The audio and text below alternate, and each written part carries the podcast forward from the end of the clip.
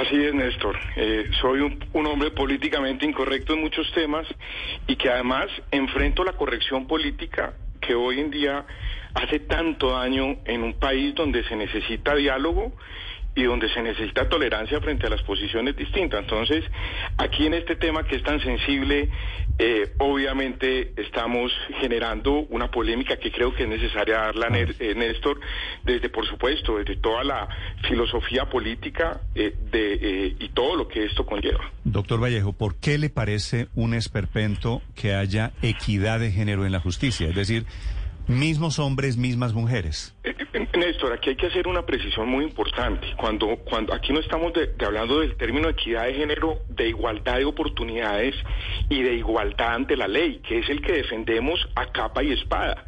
Nuestra democracia, que es una democracia liberal, uno de sus principios fundamentales es la igualdad ante la ley, la igualdad de hombres y mujeres ante la ley. ¿Por qué me parece esto un esperpento? Porque, Néstor, nos están llevando a una paridad absoluta en la vida nacional. Es decir, aquí lo que nos están diciendo las feministas victimistas, los que defienden el victimismo, ese modelo que quiere enfrentar y hacer ver al, al, hombre a la mujer como enemigos, nos quieren decir con una miopía absurda que el mundo laboral se divide entre 50 y 50, 50% hombres, 50% mujeres. Yo lo que digo es, primero, ¿dónde está la evidencia científica y empírica o empírica que demuestre que ese es el porcentaje ideal? ¿Por qué no puede ser 70-30?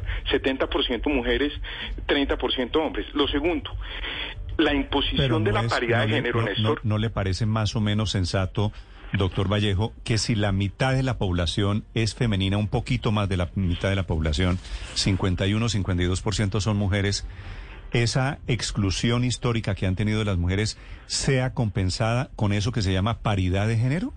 Eh, pero Néstor, eso al contrario va en contra de la libertad individual de los ciudadanos y de las mujeres. Y le pongo el siguiente ejemplo, y sobre todo en el tema de la justicia. En el tema de la justicia, Néstor, que es un tema tan importante para nuestro Estado de Derecho, necesitamos es elegir a los mejores hombres y mujeres.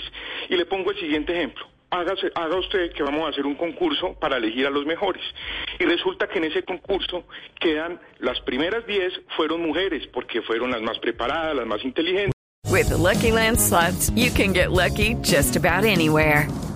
This is your captain speaking. Uh, we've got clear runway and the weather's fine, but we're just going to circle up here a while and uh, get lucky.